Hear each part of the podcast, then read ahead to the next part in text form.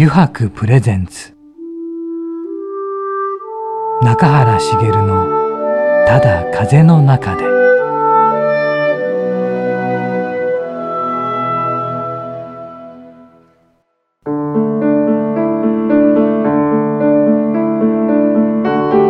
皆さんこんにちは。声優の中原茂です。油白プレゼンツ中原茂のただ風の中で。今週もですね横浜駅から徒歩10分ほどのところにあります湯泊横浜本店ショールームよりお送りしていきます。さてね今週も木村さんに登場していただくんですがやっぱりいけないと思いながらね雑談が弾んでしまいますね。ちょっとね。雑談なんでねなかなかこれね本編に組み込もうとしてもね難しい。うん、本編は本編でね喋っていただけなければいけないこともあるんでね。またね元プロ野球選手で現クリケット選手のね木村翔吾さんにお話ししていただくので皆さんも、えー、番組最後までゆるりとお付き合いください。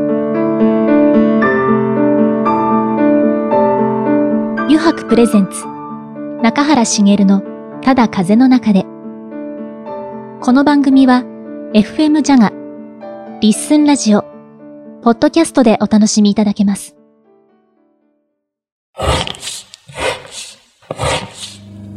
油白の革製品は日常品でありながら小さなアート作品である。日々の暮らしに彩りを。レザーブランド。油白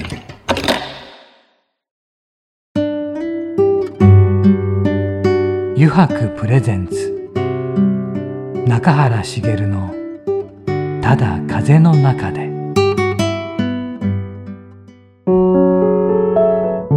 油白プレゼンツ。中原茂の「ただ風の中で」さて今週のお客様はですね先週に引き続き、えー、元プロ野球選手で現クリケット選手の木村翔吾さんですよろしくお願いいたしますよろしくお願いしますよろしくお願いしますそうです現クリケット選手と言いながら、はい、先週はねそこまで行きませんでした。はい、一切ね、クリケットの話しなかったですね。はい、すみません。で、あの西武まで行きました。はい。西武の後ですよね。後ですよね。はい。はい、どのようにしてクリケットと出会うのかっていうことですよね。はい。まあ簡単に言うと戦力外になりました、はい、ライオンズで、はい、なっちゃったんで、はい、ただまだ僕アスリートとしてやりたかったんですよね、はいはいはい、100%。はい、で、まあ、ライオンズ時代に前十字靭帯を切るという、まあ、怪我をしてしまいまして、まあ、そのライオンズファンのね皆さんには申し訳ないんですけど、活躍できなかったっていうのがありまして、ただその術後の経過とか、自分の中でだいぶ良くなってきたので、まだこう自分の中で終わりはなかったんですよね。はいはいはいでその中でやっぱ戦力外になったんで、はい、まだこうやりたいなとい。う中でトライアウトも受けて、はい、えー、待ってたんですけど、はい、オファーはなくて。だからその時にそのライオンズの担当のスポニチの記者がいて、同級生なんですけど、横のつながりもねやっぱあるのでどこどこのその球団がとかこう情報も持ってるんで何かあったみたいな、彼から電話がありまして「翔くんクリケットって知ってる?」って来たんですよ。あそこでですね。クリケット、はいえ何それ？みたいな、はいはい、競技人口が世界第2位とか、はいはい、でインディアンプレミアリーグでは年俸がね30億とか。すごいとか。でもう世界中でやってるという話を聞かされて、はい、面白そうやなって思っちゃったんですよね。はい、もうものの5分です。本当にもうね 途中から聞くの嫌になるぐらい。いやもう僕はもうアスリートとしてまだやりたかったし、そのクリケットのオファーを頂いて。100%アスリートとしてやれると、はい、でその僕の前にそのプロ野球選手からやったことがないんですよね誰も。でこれ世界でもないみたいなので世界初なんですよ。ね。はいはい。もう早々に世界初を取ってしまったっていうなんですけど。なるほどそれもありましたね。でやっぱその、うん、面白そうなと思っちゃったんで、はい、あのまこのものの5分で電話してきた平尾君に「平尾君俺やるわ」って言ったら「いやちょ翔くんちゃんと考えて」って言われて「言うてきたやろ」みたいな感じだったんですけど僕からすると。まあでもね家族もいるし、家持って帰るわって言って、嫁に話したら、はい「面白そうじゃん」って、もうその一言で。はい、そうですよね。で、うん、だってでもクリケットってそもそも木村さんもご存知なかったですよねあんまり。そうですね。どんな競技なんですかねこれ野球の原型と呼ばれてます、はい、あこれ野球の原型なんですね、はい、あのこっちの方が古い。はいはい、イギリス発祥のスポーツで、はいはい、グランドと呼ばれるピッチとかね言われます、はい、グランドなんですけど、はい、木のバットで硬いボールを、はい、えー、ボーラーっていうピッチャーみたいな人が投げて打ち返すという競技。はい、野球と一緒ですよね。はい、一緒ですね。はい。で、ウィケットっていう三本の棒が立ってるんですけど、はい、この棒にボーラーっていうか投げる人が投げに当てに行く。当てに行く。で、それピッチングじゃなくてボーリングっていうんですよね。はいはい、投げるボールボールを投げるからボーリング。で、それを木のバットで打ち返す。打ち返す。ここに木のバットがありますね。はい。すごいボールもね、グラブも、はい、あるんですけど、それを打ち返すと。で、野球と何が違うか。野球は90度の中でやりますね、ダイヤモンドがあって外野があってなんですけど、クリケットはグラウンドの真ん中、真ん中？ほぼ楕円形円円形のグラウンドと思ってください、真ん中でやるんですよ、はいはいはい、打ったら360とどこ打ってもいいです。どこ打ってもいい？だから後ろ横 OK です、はい、バックネットの方向にファールって結構飛ぶじゃないですかファールって、はいはい、あれが実はナイスバッティングです。へえあれはファールになってますけど意図的にあれを打ったりとか意図的に打つ、はい、で自分のこの後ろ側だから僕左バッターなんで一塁側ですよね野球でいうと。一塁側とかに打つ打ち方があるんですよ。はあ、でもっと言うと一塁側っていうか僕の本当ネクストバッターズサークル側とか人がいないところに打つ。で人数は11人対11人でやるんですよね。あ11人いるんですか？はい、はい、でボーラーとでキャッチャーみたいなキーパーっていうんですけど、はい、これで2人取られるじゃないですか、はい、後の全方向を9人で守るわけなんですよ。あだからいろんなところにどっかに打つの分からないようにして打つと。そういうことです。でも全方向9人ってほぼ無理でしょ、えー、無理ですね。なので空いてるところがあるんですけどその空いてるところに打ちに行く。打ちに行く、はい、でまあ、ウィケットっていう3本の棒があるんですけど、はい、実はそのボーラーが投げる方にも同じ3本の棒が立ってまして、はい、でそこにバッツマンもう一人いるんですよね。はい、言ったら一、えー、サードベースとホームみたいな感じです。はいはいはいはいはい、バッツマンで、まあ、パッツとかいろいろつけてるんですけどキャッチャー道具みたいなのつけてます、はいはいはい、体デッドボールがないので、はいはい、でバットこのバットを持って反対側にもいます、はい、で僕が例えば打ってます、はい、僕は打ちます、はい、転がるじゃないですか、はい、人のいないところ、はい、そうするとお互い僕と多分中原さんがこう組んでたら、中原さんが僕の方に走ってきます、はい、で僕が中原さんの方に走ります。いたところに、でその陣地にお互いが到達すればこれで1点になりますへえ。サードランナーがホームに帰ってくる。サードランナーがホームに帰ってくる。打ったバッターがだからファーストベサードベースに行くような感じですね。だから回っていくじゃないですか。回っていくのがただ直線なだけです。あ、わかりやすいですね。こう行くだけ。でまだ転がってると。はいはいはい。だからまだいけそうだってお互いがイエスって言って中原さんが自分のとこ戻るんですよ。で僕が自分のとこ戻るんですよ。ここでもう1点。もう1点2点入る。でまだいけるぞ。まだ転がってるぞ いけるそうやなって言ったらまだイエスって言って行ったり。これ3点入りますね。だからいいけるだけいきます。でだからそのボールをと取られた段階で。取ってゴロとか取ったら投げ返してくるので、まあ、このウィケットをタッチする、はい、そのラインがあるんですけどそのセーフティーゾーンに入るまでにウィケットを倒せばアウトになるんですよね。はあ、だまあベースにまあ到達する前にアウトになるかっていう形にはなると思うんですけど、はあ、でだからずっと走ってるんですよ。ずっと走って力いますね。はい。で、そのまあ例えば僕が転がして打ってこうやってなったじゃないですか。はいはい、入れ替わった。はい、次中原さんが打つんですよ。あ、俺もこっちこっちから投げてるんで、こう中原さんが打つ。はい、で、まあ中原さんが転がって転がって、はい、一往復したらまた中原さんが打ちます。ずっと中原さん まあただ球数があって、はい、あのボーラーはワンオーバー6球しか投げれないんですよ。6球投げ 6, 球投げたら次こっちから投げたのを今度反対から投げます。だから野手がね全部変わるんですよ。キーパーがキャッチャーが反対側行って、はい、9人いたのもその折り返しないんですよ。しんどいんですけどそれは公平を期すためですよね。だからこう入れ替わったりするから、はい、ずっと例えば僕が打ってると、はい、ずっと僕打つじゃないですか、はいはいはい、そうすると不公平なんで、はいはい、なんかそういうルールらしいんですけど。だからでアウトになると、まあ、取られたりノーバンでまず取られる、さっき言ったこう走ってる間にウィケットを倒される、あとノーバンで取られるとアウトなんですよね。ノーバン,、ノーバンで。フライアウト、はいはいはい、アウトになるじゃないですか、もうその日は打席立てないです。え？え？厳しい1回の表と裏しかないんですよ。簡単に言うと。はあ、だから1イニング目で例えば僕とのチームが僕と中原さんが行きました、はい、1番目2番目、はい、で僕アウトになりました、はい、次3番バッターが入ってきますここに。へでまたやり続ける、うん、でアウトになっていくじゃないですか、はい、で最後例えば10番目と11番目になるじゃないですか、はいはいはい、で11番目がアウトになったらもう12番目いないですよね,、はいはい、ね。そうなるとチェンジですあ11人いなくなるまで。はい。だから10個アウト取ったら終わりです。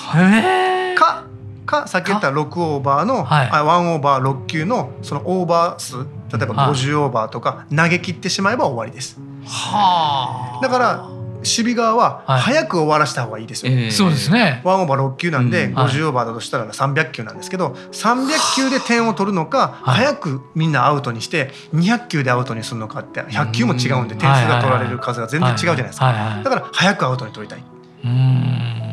だからちょっとねアウトに対する重さがちょっと野球とは違いますよね。野球は絶対アウト取らないと、ね、27個チェンジしないですけどクリケットは投げ切ってしまえばチェンジは自動的になるんで、球数を投げてしまえば、だからちょっと守備とかに対する、まあ、練習方法だったりこう重さがちょっと違う感じはしますね。へえ。大体一試合ってどのぐらいの時間？えー、先ほど言った50オーバーの試合だと、はい、ほぼ1日6時間ぐらいとか。6時間？だから3時間ぐらい攻撃してます。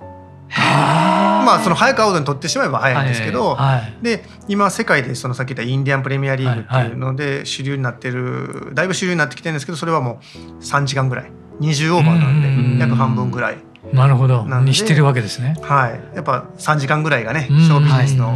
い。い時間っていうじゃないですか。長すぎるということですね。長すぎるということなんで、はい、まあ、この20オーバーのゲーム T20 って言うんですけど2020で T20 って言うんですけど、まあ、これが今世界のクリケットの主流にはだいぶなってきてて、はい、で3時間ぐらいで終わるんですけど結局1時間半ぐらい攻撃があるんで、はいはい、ずっと1時間半攻撃なんで、はあ、打ち続けてればアウトにならなければずっと打ってるわけですよ、はい、だから50オーバーの試合とか、まあ、日本では40オーバーとかですけど、はい、あ僕はオーストラリアで試合した時は僕2時間ぐらい打ってました、はい、90何点取って。でしかもその僕がなんか後攻めだったんで、はいはいはい。1回の表裏しかないってことは、えー、裏の攻撃は超えたら終わりですよね、はいはいはい、さよならみたいな感じなんで、ね、後攻めだったんで、はい、僕超えちゃったんで、はい、ノットアウトアウトにならずに終わっちゃったんですね、はい、で僕がバめっちゃ打って、はい、長いこと時間使っていっぱい打ったんで、だからまだ球数は残ってたんですよ、だからまだ点は入ったはずなんですけど、もう超えちゃった時点で終わり、でそれが表の攻撃だったら多分僕まだずっ打ってたんで、まだ打ってて100点以上取ってたとは思いますよね。ずっと打ってますから。だからその体力の使い方はまた野球とはちょっと違うしで頭使う。なんでかっていうと監督がいないんですよえ監督いないんです監督いないです。決めるのはキャプテンなんですけど、はい、キャプテンが全部その打順を決めたり守備位置も決めたりとかするので、はい、キャプテンのその重要性っていうかはすごくて。でコーチはいたりもするんですけど、はいはい、キャプテンが全部決めてででも例えば僕とさっき中原さんがこうバッティングしてるじゃないですか。はい。そこにサインがないわけですよね。誰かがなんかこう例えばエンドランとかないわけですよ。盗塁とかないから、僕ら2人で考えるんですよ。はあ、例えば中原さんあの辺のちょっと選手下手ですよねとか、はい、あそこ行ったらちょっとランはアグレッシブに行きましょうって。はいはいはい、で打って走らなくてもいいんですよ。はいはい、クリケットってアウトにならない、うん、くていいので、うん、打って無理やなと思ったらノーってお互い言って行かないっていうことができるんで、だからさあそこの守備うまいんで、うんうん、あいつのとこ行ったらちょっとこう自重しましょうかみたいな話とかを自分たちで考えてやるのでだからこう頭使うというか、はいはい、で人のそのうまいところにいったボーラーとか、はい、キャプテンとか向こうのキャプテンも打たしたがるんですよね。そこにずっと打てば僕ら走れないわけじゃないですか。そういう戦術わざとそこに打たす。そこ投げてきてるのが分かるのでこっちはそこにじゃないところに打とうとする。そうするとちょっと無理をしてるわけなんでアウトになりやすかったりとかそういうこう駆け引きが。へえ面白い。あのだ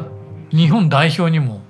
そうですね。選ばれてました。選ばれてました、はい、それからスリランカそうなんですね。あのー、まあいろんなこれもご縁もありまして、まあスリランカってその世界のクリケットの強豪国の一つでワールドカップでも優勝してるんですけれども、まあインドの隣でもありますし、やっぱイギリス領ですね。旧イギリス連邦がねこう統治してた国の中で。まあ、そのスリランカっていう国で、はい、まあ、僕も武者修行というか、はい、いう形で、まあ、向こうの、まあ、日本でいう巨人のようなチームにまあ、こう入り込ませてもらって。まあ、一軍の選手とかと一緒に練習して、まあ、今回2月から行ったって試合が出れそうだったんですけど、ちょっと出れなくて、もうスリランカの代表の選手とかもいっぱいいて、まあうまいですよね、まあ、そういうところで練習してたんですけど、まあ、ちょっとコロナの関係もあって、ちょっと帰国をさせてもらって。でまあ、この5月実は今は本当、当初の予定では向こうにいる予定だったんですけど、帰れないですよね。向こうがまたロックダウンしたりとか、第3波？向こうでの第3波が出てるとかっていうんで、まあちょっと行けてないんですけど、はい。でインドがやっぱり最高峰なんですそうですね。10億人123億人の国で、本当にこうもう国技というか、でインドって国も強いんですよ。やっぱりそんだけ盛り上がってますから、はいはい、やっぱインドとオーストラリア、まあ、イギリスニュージーランド、まあ、その辺が今世界を、うん、引っ張っていってるんじゃないかなと、まあ、テスト国っていうんですけど、はいはい、まあ、日本語で言うと、まあ、世界の横綱みたいな国が10今123ぐらいあるのかな。はい、でクリケットって常に国対抗戦をずっとやってるわけなんですよ、はいはいはい、インド対オーストラリアみたいな感じで、もうずっと毎毎年やってる。それがでトップがそこなんですよね。国対国の試合が、はい、あのそのクリケットではトップなんで。だからそれはもうみんな見ますよね。だからインドだと本当神様扱いです。はあそうですか。だから僕もインドのそのプレミアリーグやっぱ見に行かないといけないって行かしてもらって、はいはい、でこう行ったことがあるんですけど、はい、その転校してすぐに、はいもう扱いが全然違うんですけど、うん、僕その当時まだ野球のバットケースにこのバット入れて行ってたんですよね。はい、で帰る時に、アナの,、あの空港カウンターで全員インド人で,、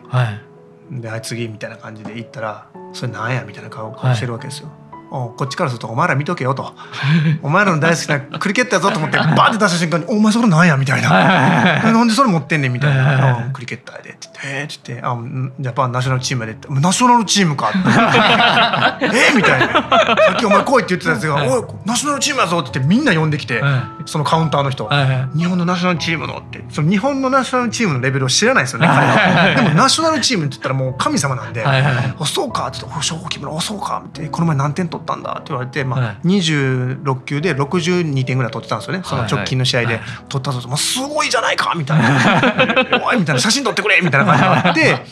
でもう全然対応が変わって でしかもその野球のバットケースと普通のなんかバッグをなんかそのラッピングしないといけない一つにしないといけないからって言われてたんですよね。でその向こうにあるからって言われてたんですけど、い。やいいからって。俺らがやるから任せといてくれ。とりあえず一緒に行こうって言って。行ったら「おい」ってなんかや誰かが他にやってるんですよね。やってるのがちょっとちょっと待てみたいな、この人やれみたいな。で僕に見られて言っときましたから。お前全然ちゃうやんみたいな。いやもうそれほどなスポーツなんですね。やってるっていうのは本当ナショナルチームに入ってるなんて言ったらもう、もう本当もうなんかもうインド人にもうなんかもうまた来いよみたいな。大歓迎だったんですねその搭乗ゲートでもその人たちが全員来るわけなんで、はい、搭乗ゲートでも僕全然普通エコノミーだったんですけど、はい、普通になんかもう最初に「おいショー来い」みたいな、はい、もうビジネスクラスを誘導してるのに僕ビジネスクラスのところから行ったんですよ。先に、はいはい、もう優先で、はい、何の優先か分かんないですけど で行ってで来るじゃないですか,、はい、機内はもうね、エコノミーの人がまず来てないから、はい、ビジネスという人が来てると思ってるじゃないですか。中の CA さんとかは、はい。はい、そうすると僕ビジネスのところからずっと行って行くんで みんな「何来たんこの人」みたいな「どうしたこの人」っていうような感じで勝手に来たんかなみたいな感じでもう座るみたいな。で日本成田着いて、でまあ荷物チェックされるじゃないですか最後、でこれを見せるわけですよ、だから日本の方に「これ何ですか?」って、ちょっと怪しいですね」怪しいです、いやこれはみたいなクリケットちょっとわからないですね。あすみません僕あの木村昇吾っていうんですけど元プロ野球であのやらせてもらってましてって今クリケットあそんな方でしたか。どうぞみたいな。なんで日本人やのにインドから出ていく時には皆さん大歓迎で、はい、あの送り出してもらって、はい、日本帰ってきたら、あんた誰？みたいな。怪しいなって言われてしまうっていうのがやっぱクリケットですよね。そうでもそのバットすごいですよね。うん、ね本当持たせてもらったけどね。で木もねうん、それ用なんですよねこのイングリッシュウィローっていう木なんですけど、まあ、あの柳の木なんですけど、まあ、これしか使えないこの木の材質しか使えなくて、だってボールが硬いですもんねボール硬いですね。野球の大きさとほぼ変わらないですけど、はい、ちょっとクリケットの方が硬いですかね、ね、この木じゃないとダメなんでしょうねきっとね。ダメだと思います、はい、で重さが野球のねあの僕らが使ってたバットだと 900g とか、はい、まあ軽い人で880とかね、はい、いますけどこれは1.3とか、うん、多いですよね。4とかあるんですけどさて、はい、ハウマチ。ハウマチ。いくらぐらいでしょうか？難しいな。バットの値段も知らないからな、まあ、ピンキリではあるんですけども、はい、はい、これはまあ僕のはまあいい方だと思うんですけど。パッと見ベルセルクの刀みたいな感じです本当だね。本当だね。確かにそんな感じ、それがわかりやすい。いくらなんいくらか全然わからないけど、うん、うん、どのぐらいかな。5万ぐらいかな。自分も5万ぐらいか。でもいや高く10万円、うん、ああ正解です。おすごい。やったいただけるんです ね。いただいてどうするっていうところよね。いただいてどうするかっていうところ、まあ安かったらね2万円とかでも買えるんですけど、これは本当10万ぐらいする。10万か。でまあ折れないですからそんな簡単には。あなるほどね。野球のバットほど。はいはいはい。でも自分としてはバットもすごいんですけど、このグローブががね、グローブのこのあのやっぱり構成がすごすぎて、そういうとこばっかり目いっちゃうんですけど。これ本当に特殊なミシンとかもう相当な技術ないと作れないなっていうところでもうずっと触ってたんですけどねさっきから。これやっぱり手に当たらないようにっていうか当たっても大丈夫なようにっていう。これはねすごいです、ね、ロボハンドみたいな感じで、ね、本当。本当であれですね YouTube もされてるじゃないですか。あありがとうございます、はい、この活動はこれからももちろんです。はい。もっと広げていくそうですね。あの去年なんですけども、はい、ワールドカップのアンダー19、19歳以下のワールドカップに日本が初めて出たんですよね。あ、そうなんですね。はい。まあ日本でも全然報道されてないですし、でもこれはもう世界的にもなんですけど、本当一段跳びぐらいじゃなくて、本当百段跳びぐらいのもう大快挙だったんですよね。ああ、そうなんですか。でそれををこう知ってもらうにはどうしたらいいかなって、はいはい、テレビ中継もないしっていうんで、はい、じゃあって言って僕とかそのえー、こう支えてくれてるっていうかやってくれてる方と一緒に南アフリカ行きました。ああ南アフリカに行ったんですね。行って、はい、撮って、はい、お伝えしようと。その歴史的快挙をっていうので YouTube を始めました。そこからです。あそれ普及のために。はい。でこれからももちろんそうですね。でまあゲームとかもあるのでその、まあ、日本にはそのクリケットのゲームはないんですけど、まあ、オーストラリアというか海外のゲームを使ってですね、あのゲームでこう早送りにしたり巻き戻したり、ズームにしたりスローにしたりとかして、そのクリケットのルールを、まあ僕なりにですけど分かりやすく説明してるので、はい、まあ一回見ていただければ分かるようになってますので。そうですよね、まず知らないと知らないとってことですもんね。はい。で、はい、ねまあ、野球を、まあ、ちっちゃい頃から30年ぐらいやらせてもらいますけど、はい、その僕が言います、はい、めちゃめちゃ面白いです。めちゃめちゃ面白いですだから間違いないです、うん、僕も今本当面白いと思ってやってますから。もちろん僕から野球はね切ってもちろん切れないですけど、そのどっちが好きなのとか言われるのこれはもう全然もう話は違う論点だと思うんですけど、まあ、その僕が今こうやって一生懸命クリケットをやらせてもらう、そこまでこう情熱をね注げてるので、ぜひ見ていただきたいなと思います。すねはい、じゃあ今後の木村さんの活動とか、今後どうしていきたいとか未来とかってありますかね？まずはそのアスリートとして、競技者としてそのインディアンプレミアリーグとか、はいはいはい、まあ、スリランカもスリランカプレミアリーグってあるんですけど、はい、やっぱこういうところで活躍したいなと。うん、でゆくゆくはなんですけど、もう少子高齢化じゃないですか。だから野球サッカーね、いろんなバスケもあって、みんなもう取り合いしてるわけじゃないですか、どう考えたってどのスポーツも衰退していきますよね。だから僕はシェアすればいいんじゃないかなと思ってるんですよ。でなんでかっていうとクリケットの国っていうのは、ほぼほぼラグビーの強豪国なんですよ。そうですね、はい、だから夏クリケット冬ラグビーっていうのが当たり前なんですよ。はいはい、ああなるほど。僕もオーストラリア行きましたけど、はい、3月までやったら「おしょうラグビーやるぞ」って言い出すんですよ。いやいや俺クリケットやりに来てるから。いやいいラグビーいいよって言うけどいやもうこれからラグビーだろうみたいなことを言うんですよ。はいはい、それが当たり前なんですね文化として。でアメリカだったら夏野球やって冬バスケやるとか当たり前じゃないですか、それはやってるから分かるわけで、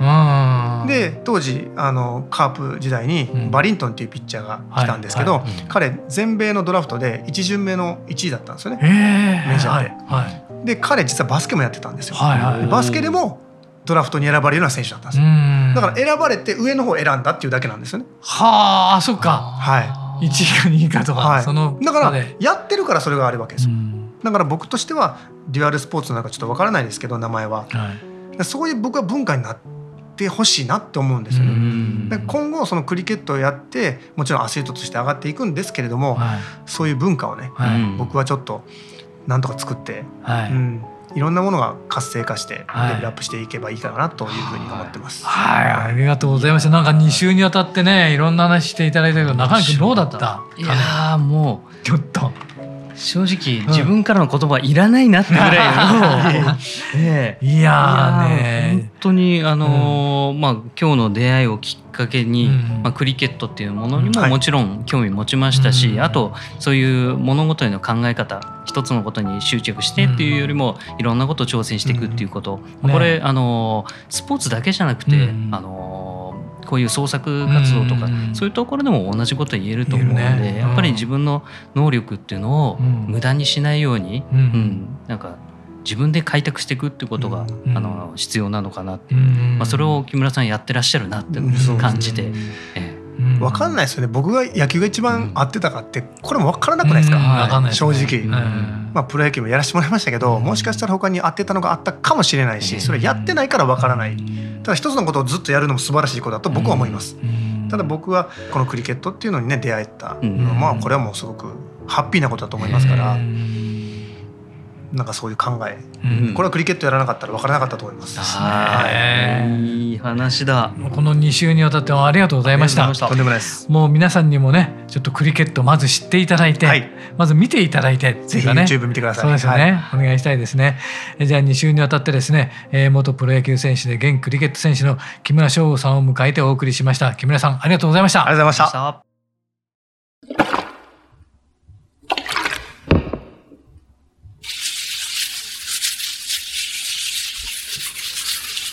油白独自の手染めのグラデーションは川に新たな命を吹き込む。色とりどりの空の情景。青く深い海。誰もが感動するあの一瞬を閉じ込める。レザーブランド油白